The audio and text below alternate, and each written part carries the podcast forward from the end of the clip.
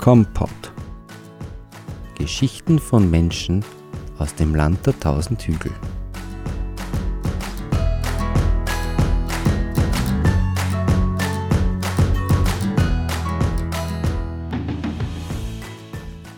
Endlich wieder eine Folge Kompott. Folge Nummer 24 und ich spreche mit, na, man könnte sagen, dem Koordinator für 32 Gemeinden der buckligen Welt und des Wechsellandes zum Thema Klimawandel und wie wir damit umgehen können. Mit dieser Episode Kompott startet eine kleine Serie an Kompott-Folgen unterstützt durch den Verein Gemeinsame Region Bucklige Welt Wechselland. Rainer Leitner sitzt mir gegenüber. Er ist Chem- und Klarmanager. Und wie er zu dem geworden ist, was das alles überhaupt ist, das werde ich mit ihm besprechen. Willkommen, Rainer. Servus, grüß dich. Du bist ein Kind der buckelten Welt, genauer gesagt aufgewachsen in Bad Schönau und erst vor ein paar Jahren plus minus ausgewandert in das jüngste Bundesland Österreichs. Seit zehn Jahren arbeitest du aber für uns und unsere 32 Gemeinden der buckligen Welt Wechselland als Regionsmanager. Was ist dazwischen passiert? Wie waren bisher deine Stationen zwischen Schönau und Oberbullendorf wo du wohnst, beziehungsweise Lichteneck, wo dein Arbeitsplatz ist?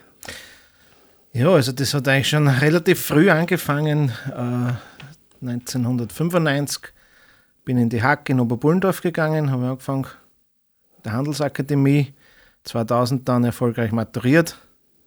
Ja, und das war eigentlich, wie, wie ich dort fertig war mit der Matura, habe ich gesagt, nie wieder, jetzt gehe ich nach Oberbullendorf. Das hat mir fünf Jahre lange genug gewählt. Ja, und dann eigentlich wurde es Jahrzehnt später, oder eineinhalb Jahrzehnte später, dann ja, hat mich die Liebe nach Oberbullendorf getragen und ja, bin jetzt wohnhaft in Oberbullendorf. Also man weiß nie, was wirklich passiert. Ne? Mit Frau und Kindern? Mit Frau und Kind, ja. Zwei Kinder oder ein, ein Kind? Ein kind einen Sohn, acht Jahre alt, ja. Okay. Sehr brav. Und was war dazwischen? Was waren deine Stationen dazwischen? naja, es war dann, nach der Matura war ich beim Bundesheer 14 Monate habe ich meinen Präsenzdienst bei der Militärmusik Burgenland abgeleistet. Äh, habe in der Zeit auch das Posaunenstudium angefangen, also war da auf der musikalischen äh, Welle unterwegs eigentlich. Habe dann aber gemerkt, dass das nicht unbedingt meins ist, wo ich äh, mein Geld damit verdienen will. Ich mache das lieber als Hobby. Mhm. Und hat mir so mehr Spaß gemacht da über das Ganze. Und habe dann gemerkt, bin durch einen eigentlich tragischen Zufall äh, nach Wieselburg gekommen. Habe dann in der Zeit beim Bundesheer, wir haben dort immer ein Begräbnis gespielt, wo ein Soldatenkamerad gestorben ist. Wir waren ein bisschen zu früh dort und haben eben die Ortschaft der Wieselburg angeschaut und es gibt dort nicht nur die Brauerei, sondern auch eine, eine Zweigstelle oder ein Campus der FH Wiener Neustadt und zwar ist das der FH Wiener Neustadt Campus Wieselburg und jemand damals, das, das war im, im Gebäude der Bundesanstalt für Landtechnik äh, war das untergebracht. Das hat mich gleich fasziniert. Das, ich habe sofort gewusst, wie ich da ausgegangen bin, dass ich da nach, nach der Bundesheer meine Studienzeit verbringen will, weil es einfach so interessant war. Und was hast du studiert? Ich habe studiert Management im ländlichen Raum, hat das damals geheißen. Es war Produkt- und Projektmanagement mit der Vertiefung auf erneuerbare Energien bzw. nachwachsende Rohstoffe. Mhm. Ja, es war aber reiner Zufall, und mir hat das auch immer schon interessiert damals und, und so hat das dann begonnen. Du bist reingerutscht. Da bin ich dort reingerutscht, ja, habe dann vier wunderbare Jahre dort dann verbracht und, und Trotz Brauerei. Trotz Brauerei, ja. Ja, war ein positiver, also ein schöner Nebeneffekt, sagen wir so. Ja, habe dann dort das Studium gemacht und das war echt so gesehen eine tolle Geschichte, weil wir ein sehr breites Studium gehabt haben. Es ist jetzt, normal sagt man, wenn man irgendwas studiert, wird man Experte für dieses und jenes oder in ein gewisses Fachgebiet. Und wir haben auch wirklich ein sehr, sehr breites äh, Spektrum gehabt an Sachen, die wir durchgenommen haben. Das war der erste Abschnitt äh, rein wirtschaftlich, sprich alle wirtschaftlichen Themen. Da habe ich mir natürlich mit dem Background von der Hack leichter getan. Mhm. Und dann der zweite Abschnitt war rein technisch. Und da war es dann interessant. Also damals war ja noch der Biodiesel ganz, also es war 2003, 2004 ungefähr, war der Biodiesel das Allheilmittel, möchte ich jetzt einmal mhm. sagen. Mhm. Ne? Und wir haben dort das im Labor alles Mögliche umgeästert. Die Pellets sind gerade aufgekommen zu der Zeit auch. Äh, Äh, wir haben alles pelletiert, was sie irgendwie zusammenpicken lässt. Das war spannend. Und vor allem auch in der Bundesanstalt für Landtechnik war auch das Kesselprüfzentrum. Mhm. Und da sind auch zu der Zeit gerade die ersten ähm, Vergaserkessel mit der Primärluft, Sekundär, Tertiärluft, ähm, äh, geprüft also geworden dort. Ventilator gesteuert. Ja, genau. Ja. Und, und mit, mit, der ganz uh, wirklich einer guten Verbrennungstechnik. Und da haben wir, war Aufbruchsstimmung damals. Mhm. Also, wir waren da live dabei bei diesen Prüfungen. Und da haben wir schon gemerkt, okay, da tut sich jetzt was. Obwohl, das war ja 2000. Äh, ich weiß nicht, bei meinem äh, Aufnahmegespräch muss man, hat man Aufsatz schreiben müssen, was mich motiviert und das Thema Nachhaltigkeit. Mhm. Kann man schon gewusst damals, was ist Nachhaltigkeit? Ist, dann habe ich selber mal nachgeschaut, in keinem Lexikon hat man es, vor Internet redet man gar nicht. Ne? Da merkt man, wie alt dass ich eigentlich mittlerweile bin. Ne? Also man hat es zwar googeln können, aber man hat nicht wirklich was gefunden über Nach Nachhaltigkeit. Da weiß ich noch, wenn meine damalige Deutschlehrerin gefragt, ob sie das kennt. Na, von dem hat sie noch nie was gehört. dann habe ich doch bei Google fündig geworden und ja, über Nachhaltigkeit beim heutzutage. Also ist das, das, das Wort als solches ist ja überhaupt Eh in aller Munde und jeder weiß mittlerweile, was das ist. War aber vor gute 20 Jahren noch nicht so der Fall. Und ja, da sieht man eigentlich, dass wirklich viel passiert ist in den letzten 20 Jahren in dem Thema und bei der Nachhaltigkeit eben auch. Ja. Mhm. Und ähm, hast am Schluss deines Studiums eine Arbeit geschrieben? Klar, ich habe ja diplomiert. Also ich bin ein Dinosaurier. Bei uns hat es das Zweiteilige noch nicht gegeben. Also ich bin mit dem Magister abgeschlossen. Äh, weil eben doch mehr wirtschaftlich war, nämlich Diplomingenieur. Also meine Diplomarbeit hat das Thema gehabt, äh, das Fernheitswerk in, äh, in Leobersdorf. Mhm.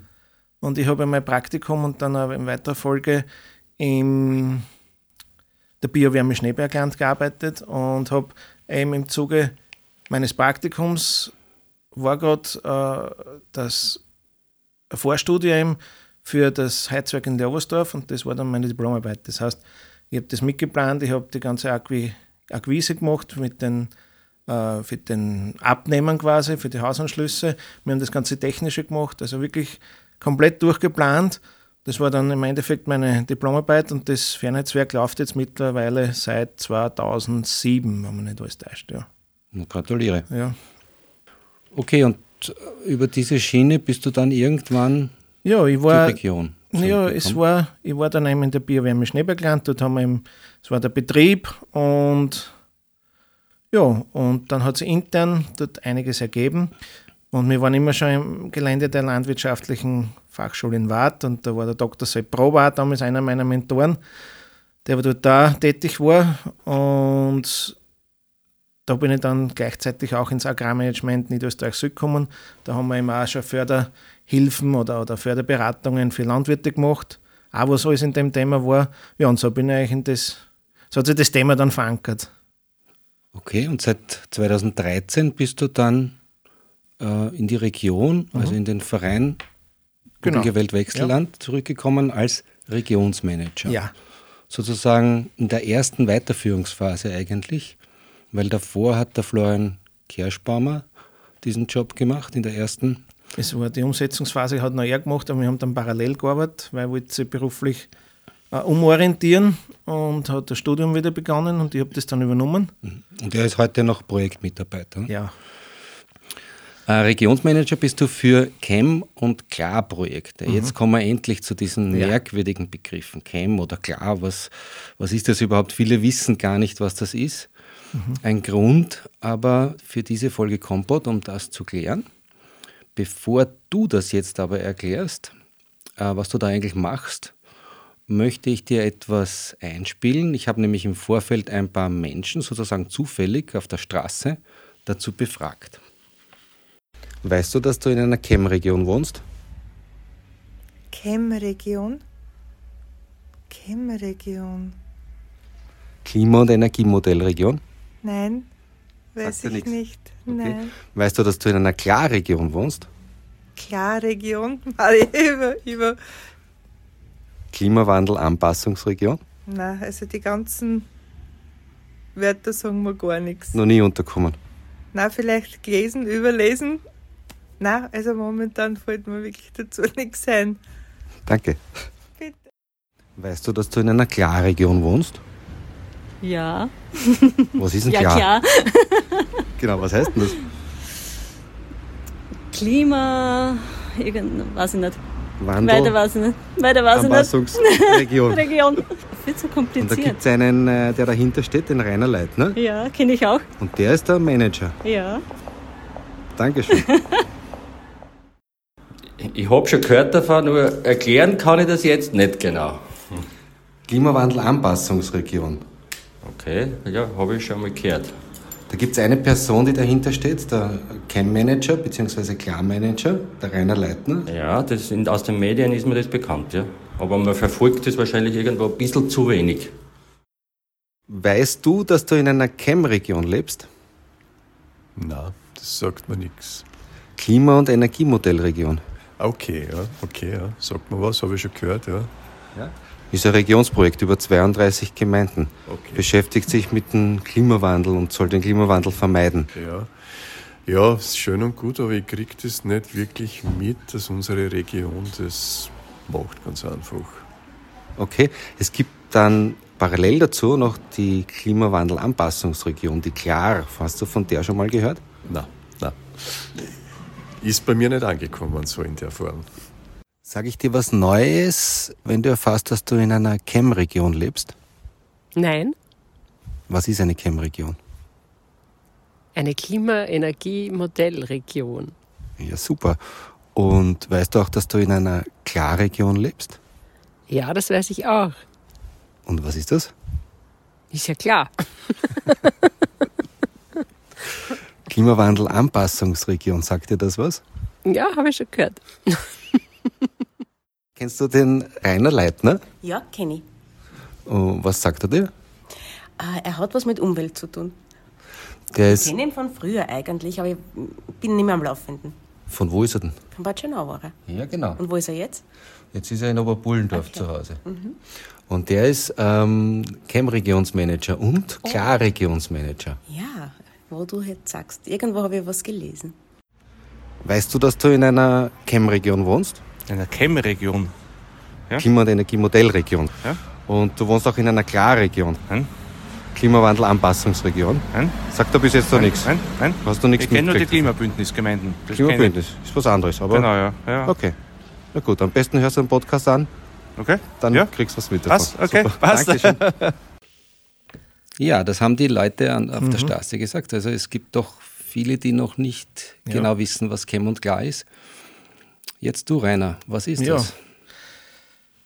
Also was mich, was jetzt freut eigentlich da dabei ist, dass wir kennen. Ne? Also wir kennen es besser als den sperrigen Namen Klima-Energiemodellregions Manager der buckligen Welt und des Wechsellandes. Also das ist wirklich ein bisschen sperrig, ist auch schwierig. Wir kommunizieren es eh überall, was geht eigentlich, aber ja, wie gesagt, nach, auch nach zehn Jahren ist das noch immer nicht der, der, der Begriff äh, so verankert in, den, in der Bevölkerung und wenn man das ist eine Frage des Geldes. Wenn ich viel, viel Geld hätte, darf das ja jeder wissen, glaube ich. Nur, ja, da, Dann fehlt das Geld wieder für die Projekte. ja, außerdem. Die Also da wären.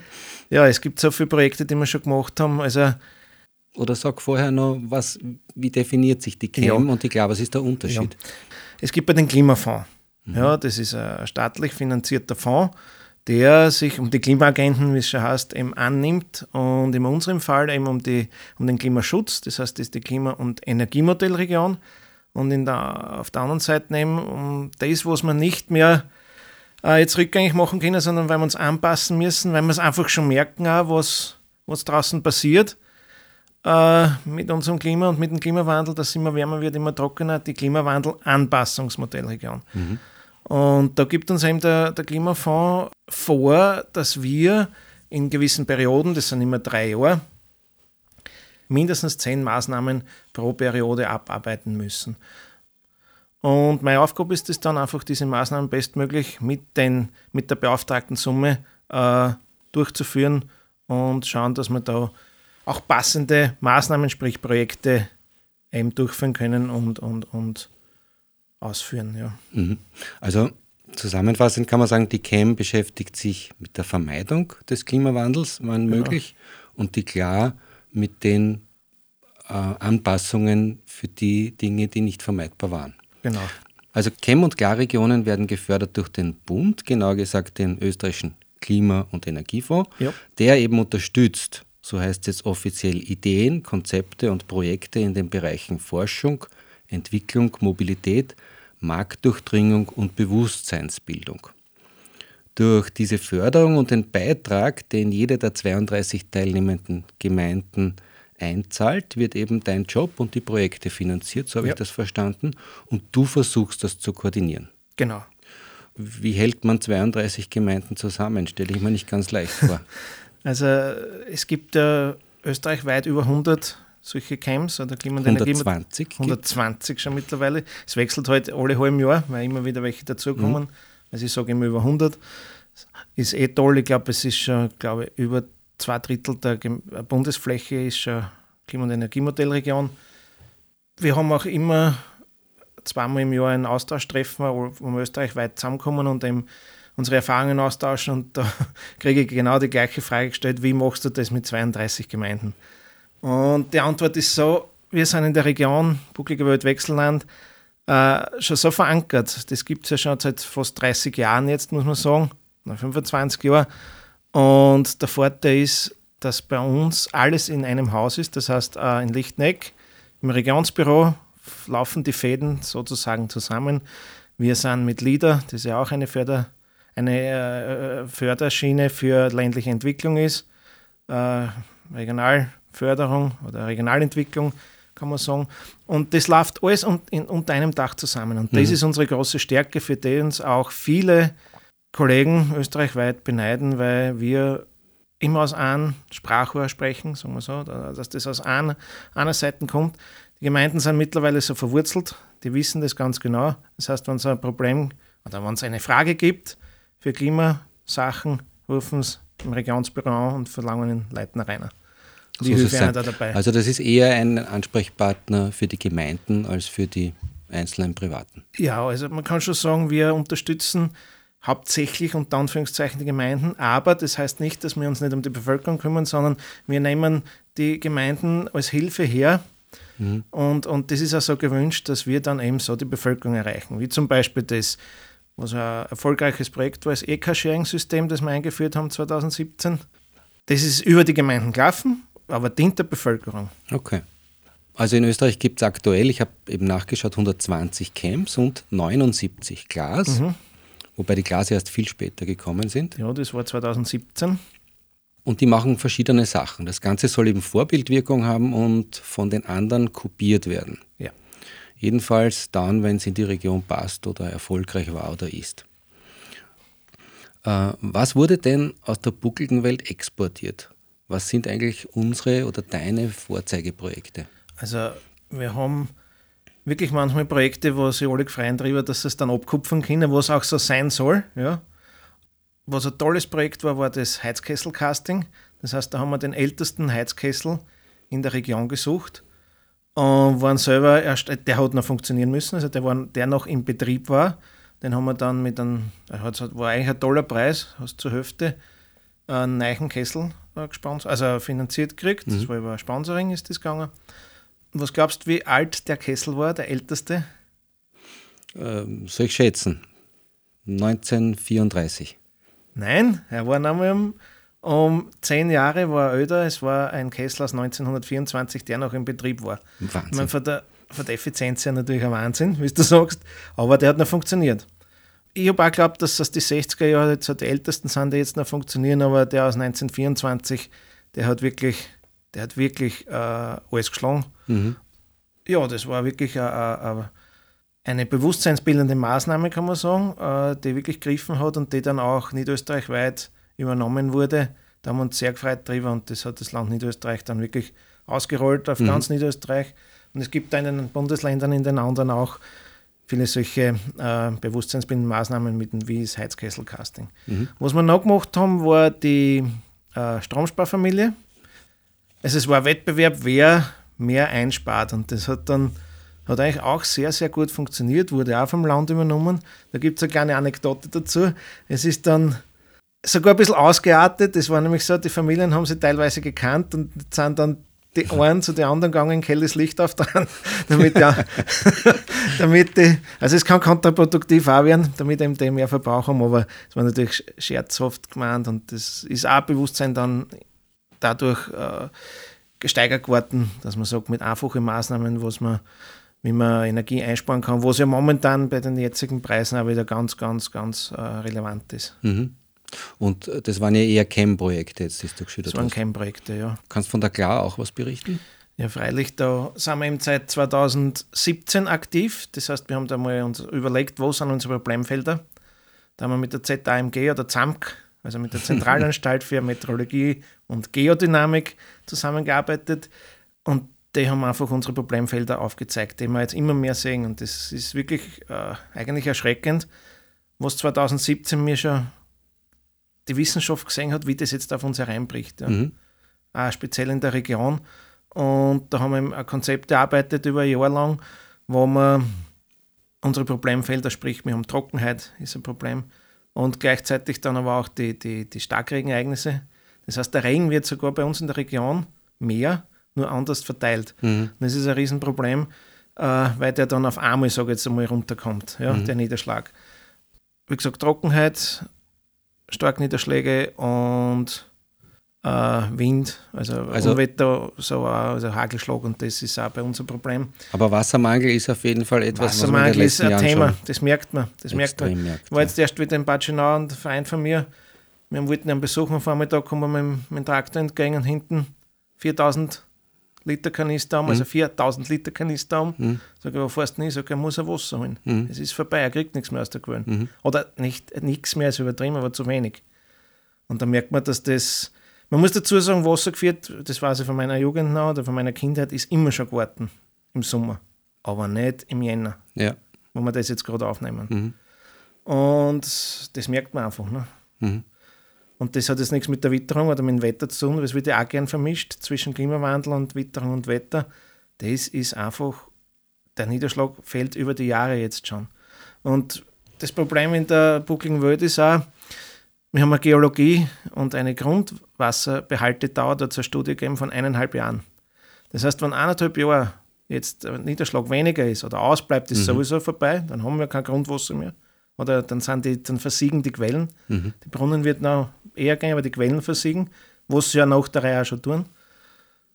Und man merkt es ja, weil der Niederschlag über eineinhalb Jahre, also eigentlich jetzt schon über drei, vier Jahre weniger geworden ist. Und wenn der jetzt komplett ausbleibt, dann brauchen wir nicht drüber weiterreden, was passiert. Mhm. Und das merkt man einfach.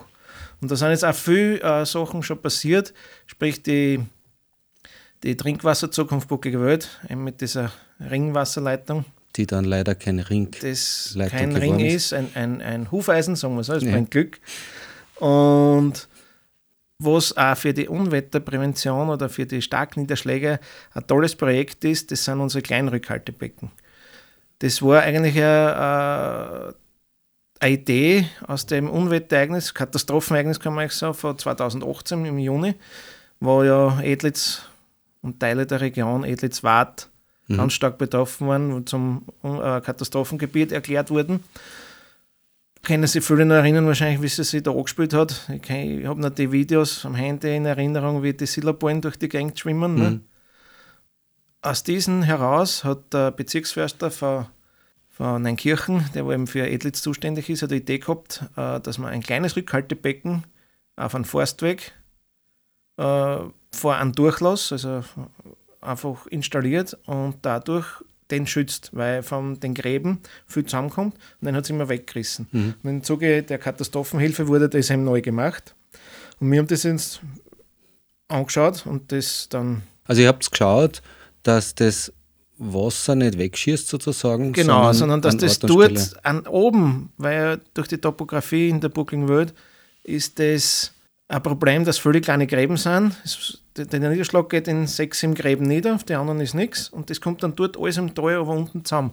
Jetzt haben wir eben die Idee gehabt, warum nicht nur beim Durchlass, sondern gleich oben, dort, was beginnt, das aufzufangen äh, mit einem kleinen Rückhaltebecken. Das sind oft so zwei, drei Staustufen, je nach Ort und Gegebenheit der Sinn oder die Idee darunter ist, dass das äh, die Menge macht. Also, dass einfach viele gebaut werden Und wenn ich viel kleine oben habe, die kostengünstiger sind, wenn ich unten ein großes Retentionsbecken Mhm. habe im Tal. Und das ist die Idee dahinter. Jetzt haben wir mittlerweile schon, also wenn man das erste mitzählt, sind vier solche kleinen Rückhaltebecken umgesetzt. Zwei sind in Planung, das läuft da über Investförderung vom Klimafonds. Ich habe das damals präsentieren dürfen. Es gibt von der ZAMG auch äh, eine Veranstaltung zum Naturgefahrentagung heißt die, also zum Katastrophenschutz. Und da war ich damals in Öblan, die haben ja auch Riesenprobleme äh, gehabt mit einem Hochwasser, wo so wirklich Teile der Ortschaft verwüstet waren. Und jetzt auch in Zell am See, die haben natürlich andere Probleme wie Lawineabgänge und so weiter, Mhm. Schutzwald. Aber im Prinzip geht es immer um einen starken Niederschlag. Auch bei einer Lawine ist auch stark Niederschlag ne, mit einer Windverfrachtung.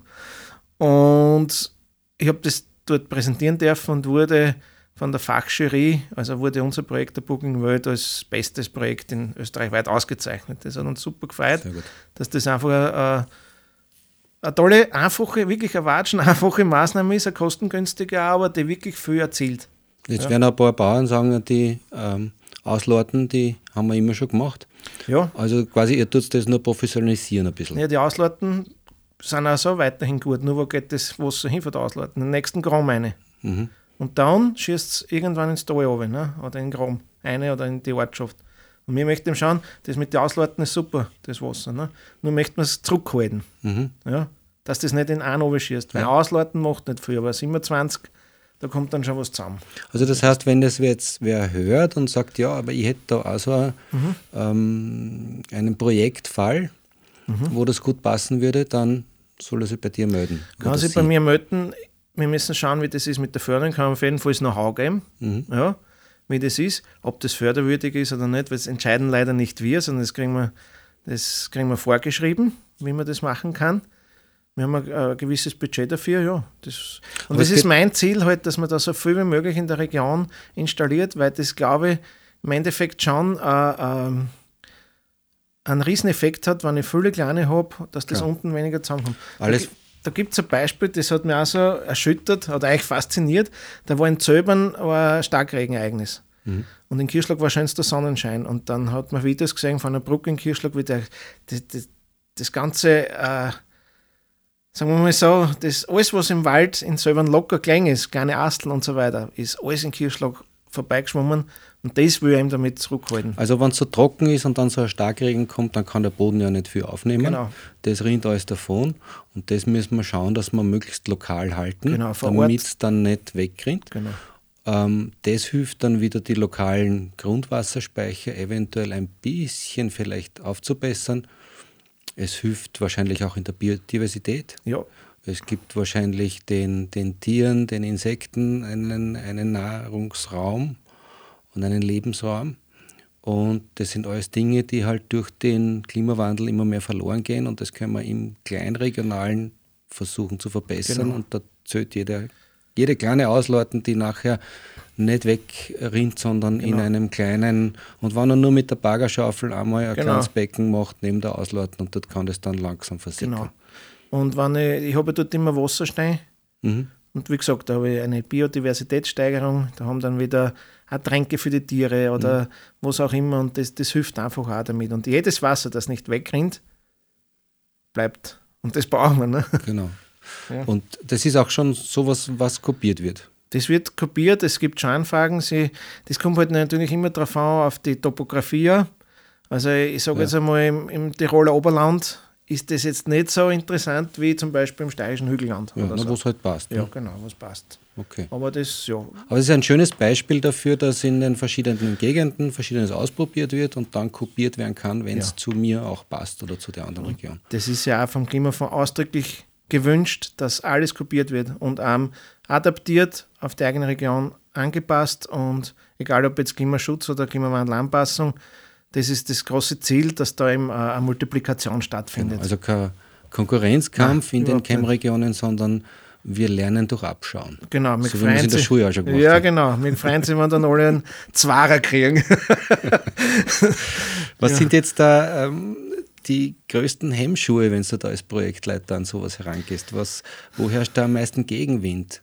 Ist ja eh alles, was vielleicht neu daherkommt oder wo wer Ja. sagt, ja, das kennen wir eh schon alles und jetzt kommt er wieder mit dem daher, das ist wahrscheinlich gar nicht so einfach zum Umsetzen. Äh, Bewusstseinsbildung. Also, viel, wie du sagst, wenn was Neues kommt, naja, was ist denn das? Mhm. Warum schon wieder mir?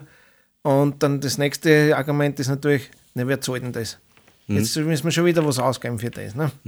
Und dann ist halt die, die große Herausforderung oder die große Aufgabe ist halt, dass man ihnen erklärt, okay, es macht einen Sinn. Jetzt weiß ich nicht, wenn ich beim Rückhaltebecken bin, das ist sowas Einfaches und Logisches.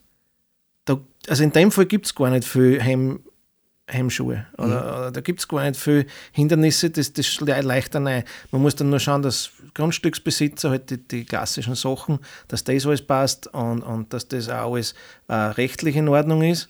Aber das ist jetzt nicht ein Hemmschuh, sondern das, ist, das gehört einfach zum, zum, zum Geschäft dazu. Ne? Oft ist es wirklich, äh, wenn es was Neues ist, ist schwierig, weil die Leute erst überzeugt werden müssen. Also ich weiß noch, ich habe mir ich hab auch mitgeschrieben, was zum Beispiel damals, wenn wir 2016, 15, 16, 17 das EK-Sharing neu äh, installiert haben in den Gemeinden, keiner hat gewusst, was das genau ist. Funktioniert das auch? Ist das eh kein Einfacher finanziell auch? Und da war wirklich sehr, sehr viel. Ich glaube, ich habe da über 1000 Stunden in einem Jahr mal verbraucht, allein nur für das Projekt auf die, auf die Beine zu stellen. Ja, und, und, äh, gutes Stichwort, Mobilität. ja. Ähm, Wahrscheinlich die Achillesferse in unserer Region. Wir sind ja geprägt durch relativ wenig öffentlichen Verkehr. Ohne Auto geht es für viele kaum und gerade die individuelle Mobilität scheint da ein großes Problem zu sein, vor allem was den CO2-Ausstoß ausmacht. Viele wissen es gar nicht, aber die Mobilität hat ja in den letzten 20 Jahren alles geschluckt, was woanders an CO2 eingespart wurde. Gibt es dazu Ideen? Können wir da was weiterbringen in der Region? Also es ist jetzt da schon mal mit, dem, mit der Busneuausschreibung, also mit, den, mit der Fahrplanverbesserung ist ja schon einiges passiert. Das muss man sagen. Wenn man jetzt genau schaut, die Busse sind halt immer noch relativ leer. Ja, es sind vereinzelt, was mehr kommt. Aber ich glaube, das braucht einfach seine Zeit. Weil es ist jetzt über Generationen ist es so passiert, dass wir den Individualverkehr gewohnt waren. Na, jeder hat sein Auto, das ist so, es geht auch nicht anders, das ist in den Köpfen drin. Und ich glaube, das dauert sehr, sehr lang, bis man da einfach äh, drauf kommt, dass es anders auch geht. Was ich jetzt merke, mein Klimaticket zum Beispiel, viele Freunde von mir pendeln nicht mehr mit dem Auto nach Wien, sondern nehmen das Klimaticket und setzen sich um halb fünf im Bus und pendeln nach Wien rein. Also das Angebot ist, es ist da, es wird teilweise schon genutzt für längere Sachen. Ähm, wenn man schaut, wie das in anderen Regionen ist, in, zum Beispiel Bregenzer Wald her, da fährt alle halbe Stunde Bus. Das sind uns in dem Fall zehn Jahre voraus, muss man sagen. Das gibt schon zehn Jahre dort. Jetzt sind die am Anfang auch leer gefahren. Das kann ich dir jetzt nicht sagen, weil das nicht weiß. Ja, das ist eine heftige Diskussion, die man immer wieder hört. Das- ich bin ja selber äh, eher ein Verfechter des Satzes Angebot schafft Nachfrage. Frage. Das. Ähm, das wollen nur viele nicht hören, weil sofort immer die Wirtschaftlichkeitskeule natürlich Ja. kommt, die auch wichtig ist, keine Frage. Ähm, aber das kann man eh nur eine Zeit lang versuchen aufrechtzuerhalten, zu beobachten und ähm, das Bewusstsein zu bilden, dass es das gibt. Was ich weiß, ist, wurde das am Anfang von den Gemeinden finanziert. Das heißt, oder zahlen sie es noch immer, nur mittlerweile sie so mit, dass es sich rechnet. Na, Und es ist mir fällt da noch was dazu ein. Das ist auch in einem Gespräch im Vorfeld äh, gekommen. Gerade da in Kirchschlag, wo wir jetzt sitzen im Tonstudio, im Pinkneues Tonstudio, ist ja gleich die Grenze zum Burgenland. Und die Grenzen sind doch etwas Hemmschuhe. Also ähm, viele müssen vielleicht ins Burgenland und da ist wie Wand, ja, was den Das war, betrifft. das war so als Grenzgänger sehr, sehr gut, Ja. weil ich ja das wirklich schon seit den 95er Jahren immer wieder erlebe. Und es hat in der frühen Bus gegeben, von der Bucklingwelt nach Oberbullendorf. Und um halb eins zurück und um halb zwei zurück. Mittlerweile fährt er nur noch bis halb eins, was ich weiß. Weil da haben wir jetzt auch geschaut, dass wir für die Schüler ein besseres Angebot schaffen. Ja, wie du sagst, der, die Grenzen sind oft wirklich ein Hemmschuh, auf beiden Seiten. Ja. Also ich möchte ein paar Stichworte reinbringen. Das eine ist ähm, multimodal, kennen vielleicht viele noch nicht. Also das heißt, ich fahre mit dem Auto zum Bahnhof und mit dem Zug weiter. Das ist natürlich alles, was überregional ist, geht das. Aber äh, wenn ich jetzt mich, weiß ich nicht, von Lichteneck nach Kirchschlag bewege, ist das ein bisschen schwierig. schwierig ja? Da wäre ich mit dem öffentlichen Verkehr, da kann man noch so viele Busse fahren lassen. Das wird wahrscheinlich über lang oder kurz auch nicht funktionieren, aber ähm, da genau setzt ja dann wahrscheinlich die andere Art der Mobilität, also das mm, klimaschonende, effizientere Fahren wie die Elektromobilität an, nehme ich einmal an. Und dann gibt es noch so Dinge, die es hier, glaube ich, ja auch ein bisschen fördert, wie Homeoffice, Shared Spaces, ja. Dorfoffice heißt es bei uns, was ja auch Möglichkeiten mhm. gibt. In der neuen Zeit muss ich ja nicht unbedingt jeden Tag ähm, nach Wiener Neustadt oder was ich wohin pendeln. Wenn mein Job es ermöglicht, kann ich auch von zu Hause mhm. arbeiten. Hätte man vor Corona nicht geglaubt, ja. dass das geht. Plötzlich geht es. Also man sieht in jeder Krise ist er, er, erwacht auch eine Chance oder mhm. steckt eine Chance drin. Ähm, ja, das mit Homeoffice, wie du schon gesagt hast, äh, war undenkbar vorher. Jetzt ist es gang und gäbe. Auch bei den Preisen jetzt, wenn man es ehrlich sagt, bei den Dieselpreisen, da spart sich einiges dran. Äh, bei den Heizkosten und so weiter auch. Und wir haben dann gesagt, wir gehen einen Schritt weiter. Was ist, wenn ich daheim zu wenig Platz habe, wegen Familie und so weiter, dass ich nicht Hausnummer jetzt nach Wiener Neustadt nach Wien fahren muss, bieten wir doch was an in der Ortschaft. Dass ich zu Fuß jetzt zu einem von mir aus jetzt in die Gemeinde gehen kann, wo ein Büroraum oder Räumlichkeiten zur Verfügung stehen, mit der nötigen Infrastruktur, dass ich dort halt mein unter Anführungszeichen Homeoffice-Tag verbringen kann, ohne dass ich von daheim äh, abgelenkt werde oder was auch immer. Mhm. Und da sind wir eben gerade dabei, dass wir auch ein Angebot erstellen und Räumlichkeiten suchen und ist in Arbeit. Wie gesagt, wir haben ja jetzt noch fast drei Jahre Zeit, weil wir frisch gestartet haben. Und das ist auch eine Maßnahme, ja. Die da gibt es ja auch viele private Initiativen. Sollen sich die bei euch melden, dass gern, man das koordinieren kann? Gern. Also grundsätzlich sehen wir uns, das muss ich überhaupt sagen, wir im Regionsbüro sehen uns als die Serviceplattform oder überhaupt äh, die Schnittstelle hm. für eh alles, sage ich mal. Also wenn es äh, irgendwelche Fragen gibt, die, die die Gemeinden, Regionen betreffen, einfach bei uns im Regionsbüro melden es gibt immer einen, der, für irgend, der sich irgendwo auskennt, mhm. also der sich für ein Fachgebiet auskennt. Äh, wir helfen da gern weiter und schauen auch, dass wir die, die Leute zusammenbringen, verknüpfen. Sei es jetzt in also für die Wirtschaftsplattform zum Beispiel gibt es da was. Mhm. Es gibt für kulturelle Belange und so weiter. Also da, das habe ich vorher schon gesagt, das ist auch unsere Stärke, dass das alles un, unter einem Dach in einem Haus ist. Medien wollen immer Neuigkeiten verkaufen und Kompott gehört irgendwie auch ein bisschen dazu. Äh, wo gibt es also in der Chem und in der Klar Neuigkeiten? Ich würde jetzt nicht sagen unbedingt eine Neuigkeit, aber auch etwas, das äh, die Leute oder die Bevölkerung draußen nicht so wissen. Wir bieten eine Einsatzstelle an für ein freiwilliges Umweltjahr. Mhm. Das heißt, wenn ich jetzt äh, meinen Zivildienst nicht bei einer Einsatzorganisation wie zum Beispiel bei der Rettung oder wo machen möchte, habe ich die Möglichkeit, dass man bei uns im Büro äh, seinen Ziv äh, Zivildienst ableistet mhm. in zehn Monaten. Das spricht eigentlich eher die Burschen an, weil sie wehrpflichtig sind und, und, oder auch diesen Zivildienst machen müssen. Und heuer haben wir das erste Mal ein Mädel aus Kirschlag, das sich auch einfach beruflich orientieren möchte. Und da gibt es bei uns die Chance, dass man mitarbeitet einmal im Jahr und die Region, die Region, die Regionsarbeit, aber auch den, meine Agenten sprich äh, Klimaschutz und Klimawandelanpassung kennenlernt und mitarbeitet da. Das heißt nicht nur kennenlernen, sondern man, man darf schon mitarbeiten auch und, und gestalten. Und die Annika ist jetzt äh, heuer bis, bis Juni noch. Und wir suchen gerne junge, motivierte Menschen, die bei uns eben auch einen Beitrag leisten wollen und die mithelfen wollen. Na, das ist eine Aufforderung. Sie sollen sich bei dir melden. Ja, bitte. Wie schaut das alles bei dir eigentlich privat aus? Kannst du das auch vorleben? Oder tust du dir da auch schwer, das irgendwie vorzuleben? Stichwort, du bist ja eine Zeit lang mit dem Fahrrad mhm. in die Arbeit, mit dem E-Bike mhm. in die Arbeit gefahren, ja. weil wir gerade über Mobilität gesprochen haben. Ja. Ähm, wie war das? War, so gesehen, eine, eine ganz spannende Sache. Ich bin, glaube ich, damals, im, das war im Sommer, muss ich sagen, ich bin äh, ich glaube, 23 Mal aufgefahren, von Juni bis September. Von Oberbullendorf? Von Oberbullendorf, 700 Höhenmeter nach Ransdorf, dann waren wir noch in Ransdorf im Büro. War ein bisschen kürzer, muss ich sagen, wie jetzt Lichtneck, war mhm. einfacher und in der Angraben, da spart man sich und einige Höhenmeter, weil von der Spatz auf Lichtneck ist nämlich böse. Mhm. Auf, vor allem bei meinem jetzigen konditionellen Zustand. Ja, war, war eine interessante Sache und ich will auf das immer noch angeredet. Das war 2014 und die Leute können mir sagen, du bist doch der Wahnsinnige, was mit dem Radl da rauffährt. Sag ich, ja. bleibt hängen. Und sowas bleibt hängen. Also wenn man, wenn man ich, ich finde es jetzt nicht schräg, aber wenn man einfach Sachen macht, die anderen nicht machen, äh, bleibt es bei den Leuten hängen. Ja. Und war damals echt eine coole Geschichte. Das waren, ich habe es dann versucht, da ein bisschen anders darzustellen. Es waren 1500 Kilometer, die ich mir mit dem Auto der Sport habe. Das ist die Strecke von Wien nach Istanbul ungefähr. Mhm. Und habe, ich weiß jetzt nicht mehr auswendig, 500 Kilo CO2 eingespart. Ich muss jetzt nochmal Und nachschauen. 10 Kilo abgenommen.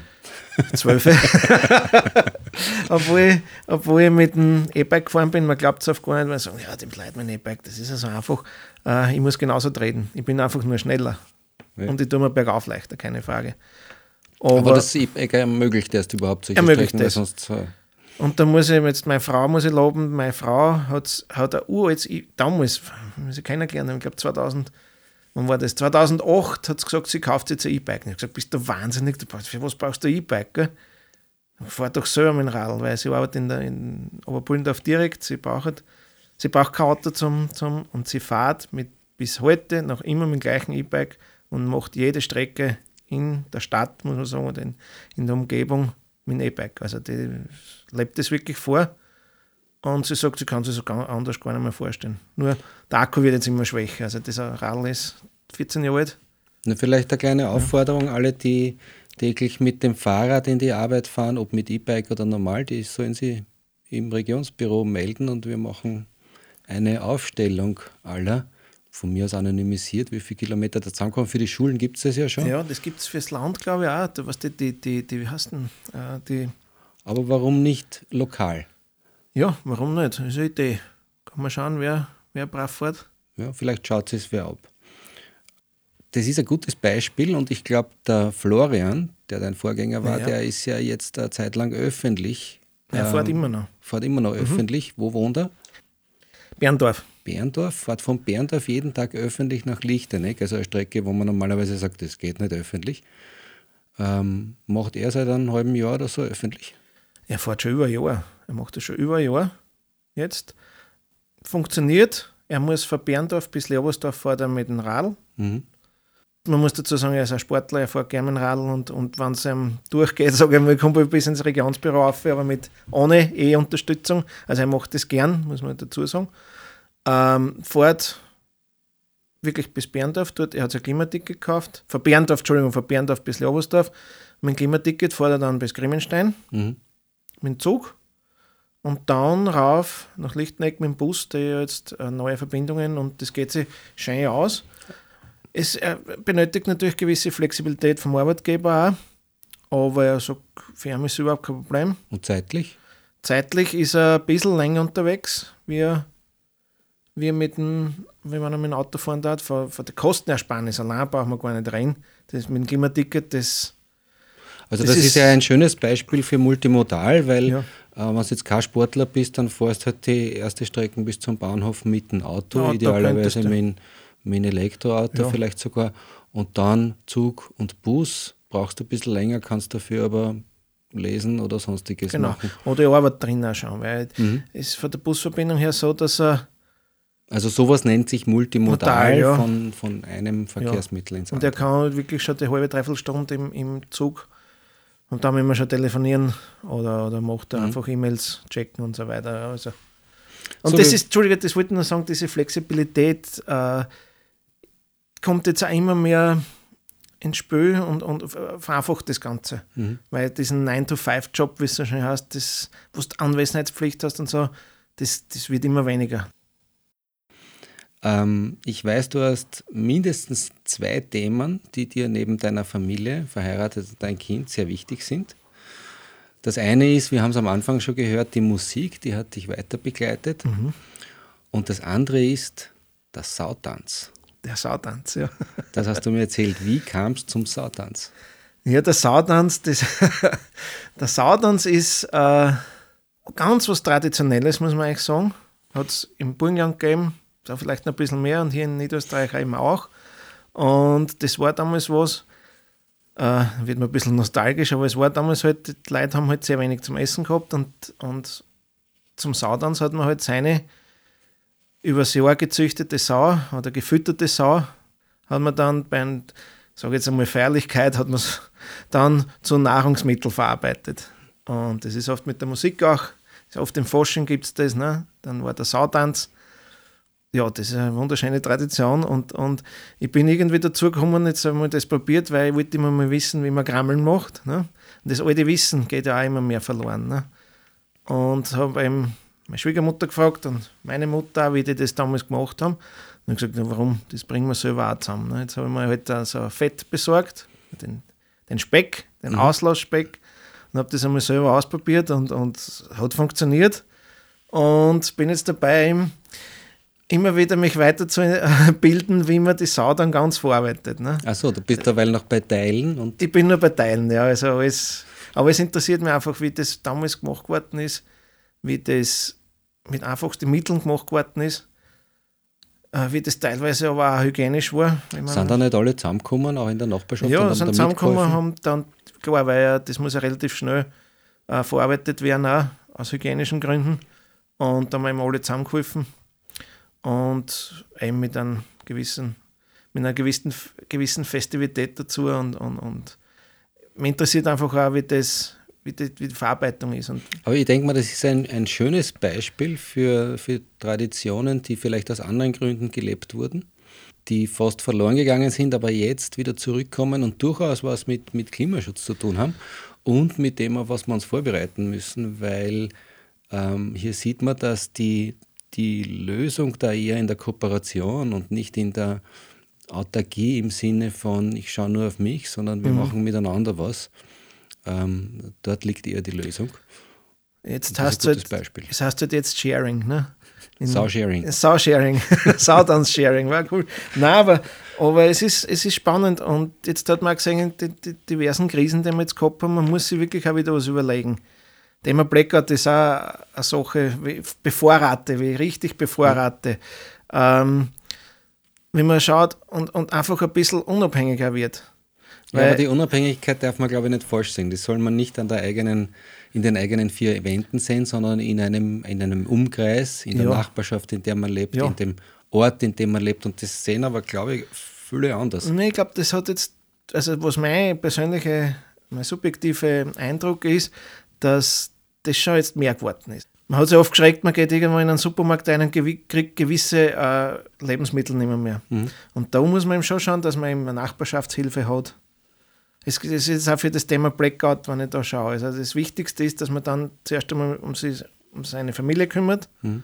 und dann eben schaut bei den Nachbarn, habe ich da alte Leute, denen was ich helfen muss und so weiter. Und ich glaube, das funktioniert bei unserem Land schon noch relativ gut. Sicher, glaube ich, besser wie in mit dem urbanen Gelände. Ich, aber das vermute ich jetzt einmal. Ne? Und wie ist das jetzt mit der Musik? Ja. Wie hat die dich weiter begleitet? Ja, also die Musik hat mich schon von klein auf begleitet. Also ich glaube, ich habe mit, was ist denn, ich glaube im Kindergarten mit Blockflöten angefangen. So das Typische, man fängt mit Blockflöten an, dann bin ich ins Blech, also zum Blechblasinstrument gekommen, Flügelhorn gelernt, dann war es einmal so weit, dass da nichts mehr weitergegangen ist. Dann bin ich umgestiegen auf, auf den Ohrhorn, Bariton. Dann, man macht immer so Entwicklungsschritte und bis dann halt so weit war, dass man, dass ich dann eben zur Militärmusik, da muss man Aufnahmsprüfung machen, dass man so weit ist, musikalisch auch. Ja, und dann hat das einfach so seinen Lauf genommen. Ich habe dann zwei Semester auf dem Konservatorium Posaune studiert und gemerkt, dass das neben nichts ist. Dann bin ich in Wieselburg während dem Studium war ich sehr oft oder habe auch viel Zeit in der Musikschule verbracht. Mhm. Das war so mein Geheimstudium nebenbei. Und das ist einfach ein super Ausgleich. Und alles ohne Strom. Und alles unplugged, wie es so schön heißt. genau. Also ich bitte ja jeden Gast ein, ein Rezept oder ein Lieblingsding, einen Lieblingsgegenstand ja. mitzubringen oder ein Bild davon. Du hast uns ein Foto von deinen Musikinstrumenten mitgebracht. Mhm. Zu sehen ist es dann auf der Webseite www.compot.at. Was sehen wir da auf diesem Foto? Äh, ja, also in der hinteren Reihe sieht man links meine S-Tuba. Tuba spielen habe ich erst sehr spät gespielt, äh, sehr spät angefangen eigentlich, war, weil es einfach gebraucht wurde und weil viele Bassisten fehlen, ist das ein tolles Instrument, dass man da wirklich viel aushelfen kann. Ich spiele es auch gern, ich spiele es auch jetzt in der Quarta Buglica, vom Klang her ist es einfach tiefer, wie die zwei Baritone, die davor liegen, die was eben liegen, das sind Baritone, tschechischer Fab, ein tschechisches Fabrikat, Amati, da scheiden sich die Geister. Da kann man natürlich, könnte man jetzt stundenlang darüber diskutieren, was da wirklich das beste Fabrikat ist. Das ist aber in der Szene. Ich meine, da will ich gar nicht viel was dazu Ist sagen. es Da, ja, da Es ist ein Podcast, wenn du jetzt nicht nebenbei auf das Bild schaust. Das ist ja, was haben wir noch? In der Mitte da hinten, das ist auch ein Euphonium. Das ist jetzt das Schulinstrument von meinem Sohn. Der fängt da, es heißt kleine Tuba, wenn man schaut. Es ist eben für Kinder, Kindertuba. Ist aber im Prinzip gleich groß wie vorne die zwei Baritonen. Es geht bei, der, bei den Musikinstrumenten geht es wie immer um die Länge. Je länger, desto tiefer, kann man sagen. Also das Rohr ist. Äh, ja, rechts davor steht der S-Tuba, die habe ich zum Probieren da gehabt. Die, das ist ein Leininstrument, äh, weil man immer wieder auf der Suche ist, äh, besseres, anderes, anderen Klang, besseres Instrument zu finden. Ich bin aber so zufrieden mit dem, mit der S-Tuba, die links steht, dass ich die jetzt wieder zurückgeben werde. Davor am Ständer ist die äh, Tenorposaune. Das ist äh, eine klassische Posaune, wie man es im Studium auch hat. Und, und ja, da habe ich früher bei einer böhmischen Begleitung gespielt damit und wenn in der Kirche irgendwas zum Spielen ist, spielt man da mit der Posaune. Ja, wie gesagt, links fahren die zwei Baritone. Sind das gleiche Fabrikat, klingen aber komplett unterschiedlich, ist total Mhm. interessant. Äh, und da davor ist die, die Basstrompete, das ist das Death Metal sag ich zu dem. Äh, die ist, man schätzt, um die 100 Jahre alt, habe ich mal irgendwo ergattert. Von der Stimmung her super Instrument, muss man gut aufpassen. Äh, die, die Ventile, also das sind also Drehventile, die sind 100 Jahre alt, die brauchen sehr wenig Wartung, also die funktionieren einfach. Es ist gigantisch, wie man vor 100 Jahren circa Instrumente äh, gebaut hat. Funktioniert noch immer und ja. Und Also vorne du- sind die diversen, also ganz rechts habe ich die diversen Mundstücke dazu. Du hast ja auf dem Foto ähm, alle sieben Instrumente schön auftrapiert und wenn du das Foto jetzt so auf die Schnelle anschaust, hast du irgendeine erste Erinnerung an irgendwas Spezielles? Ganz kurz. Ja, aber ich weiß nicht, ob man das jetzt da veröffentlichen kann. Nein, ähm, der Basstrompete, habe ich, das- ist eigentlich so mein äh, für Party, mein Party-Instrument. Das nehme ich auf Feiern mit und so, weil wenn die runterfällt, ist nicht so viel kaputt. und ist mir noch nie runtergefallen, muss ich auch dazu wild sagen. hergeht. Ja, wenn es wild hergeht, aber da haben wir schon einige schöne Feiern erlebt mit dem Instrument. Diverse Polterer und so weiter, aber das war alles schon, alles schon sehr lange her. Wie gesagt, das Instrument ist 100 Jahre alt. Ne? Ich habe überlegt, was könnte ich da fragen und dann habe ich mir gedacht, mal was ganz was anderes. Welche Musik, weil wir bei Musik sind, würdest du beim Einzug zu deinem eigenen Boxkampf spielen lassen? Ich habe mir die Frage jetzt wirklich schon selber gestellt einmal, weil ich habe jetzt die Tat-WM geschaut und die haben ja alle äh, einen, Genau, einen, einen, einen Incoming-Song, oder wie heißt das, einen Auftrittssong. Und ich habe echt überlegt und ich, ich, ich weiß es nicht. Irgendwas Schweres, schwere Musik, ja. Kommen wir zu ein paar Abschlussfragen und ich bitte um kurze Antworten. Jawohl, Warum macht deine Arbeit Sinn? weil wir einen riesen Auftrag haben, den wir erfüllen müssen. Braucht es mehr Vorschriften oder mehr Freiwilligkeit? Ich glaube, dass es einen, einen gesunden Mix aus Vorschriften geben muss und dadurch kommt dann aber auch die Freiwilligkeit. Also ein gesunder Mix macht es aus. Wenn du die Macht hättest zu befehlen, was heute richtig scheint, würdest du es machen, auch gegen den Widerstand der Mehrheit? Definier richtig scheint. Ist es im Nachhinein dann richtig? Philosophische Frage. Was heute richtig scheint. Obwohl es nicht Mehrheitsweg ist. Ein klassisches Problem unserer Politik heute, oder? Ja. Doch, würde ich schon so entscheiden, weil im Endeffekt ist man immer gescheit und dann kann man nur hoffen, dass es einen, einen, einen, einen, im Endeffekt einen positiven Effekt gegeben hat und dann war es richtig. Okay, mutig. Wovon bekommst du Gänsehaut? Wenn ich eine wunderschöne mährische Polka in ein Festzelt her von außen und du gehst dorthin und feierst auf das, das ist Gänsehautmoment. Sprich beim Schakierter Genauesprung zum Beispiel, da, das ist super. Kannst du über dich selbst lachen? Ich hoffe schon. Wobei ist das das letzte Mal passiert?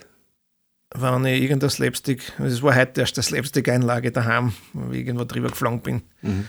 Ja. Was kannst du nur mit Humor ertragen? Im Prinzip die ganze Situation jetzt, wie es mit uns wirklich ausschaut, mit dem Klimawandel. Also es ist, man muss schon einen gewissen Abstand auch zu dem Ganzen haben, sonst, wenn man wirklich weiß, wenn das wirklich so ist, auf was wir zusteuern, ist man Burnout gefährdet, wenn nicht depressionsgefährdet, wirklich. Und da muss mit einer gesunden Portion Humor, muss man dem entgegnen. Weil es ist, glaube ich, schlimmer, als uns allen bewusst ist. Gesetzt dem Fall, dass du an Gott glaubst, kennst du Anzeichen, dass er Humor hat? Ja. Rainer, es scheint, als hättest du schon einige Spuren hinterlassen, hier in der buckligen Welt oder in der Region Buckelige Welt-Wechselland auf jeden Fall. Als Regionsmanager wie auch als Musikant. Wie würdest du sagen, hat dich die Region geprägt? Also ich bin da mal aufgewachsen, ich bin da geboren, ich bin da aufgewachsen. Wir leben in einer Region, wo andere Urlaub machen. Es ist wirklich wunderschön, nur sieht man es halt mit der Zeit nicht mehr. Und dadurch, dass ich jetzt wirklich hin und her pendel, weil mhm. von der Landschaft her ist das Mittelburgenland auch sehr reizvoll und sehr schön, aber anders einfach. Und den, den, also immer der Wechsel zwischen Bucklige Welt und, und das Mittelburgenland, das macht einen Reiz. Und, und das ist toll, wenn man in so einer Region arbeiten darf. Also wir haben gelernt zumindest eines, zu musizieren braucht es einen kräftigen Atem und für den Job einen langen, langen Atem. Ich wünsche dir, die, dass dir die Luft nie ausgeht. Danke. Danke, Rainer. Ich sage Dankeschön. Danke für die Einladung. Wir freuen uns über Kommentare auf der Website www.kompot.at. Wenn euch Kompot gefällt, dann freuen wir uns auch über Sterndal, Herzerl und sonstige positive Bewertungen auf der Plattform, auf der ihr das hört. Wenn es euch nicht gefällt, könnt ihr trotzdem weitererzählen, dass es Kompot gibt. Vielleicht gefällt es ja jemand anderen. Auf der Webseite könnt ihr Kompot auch abonnieren dann bekommt ihr eine E-Mail, wenn es neue Folgen gibt. Und bis dahin hört euch einfach die bisherigen 23 Folgen an. Viel Spaß dabei.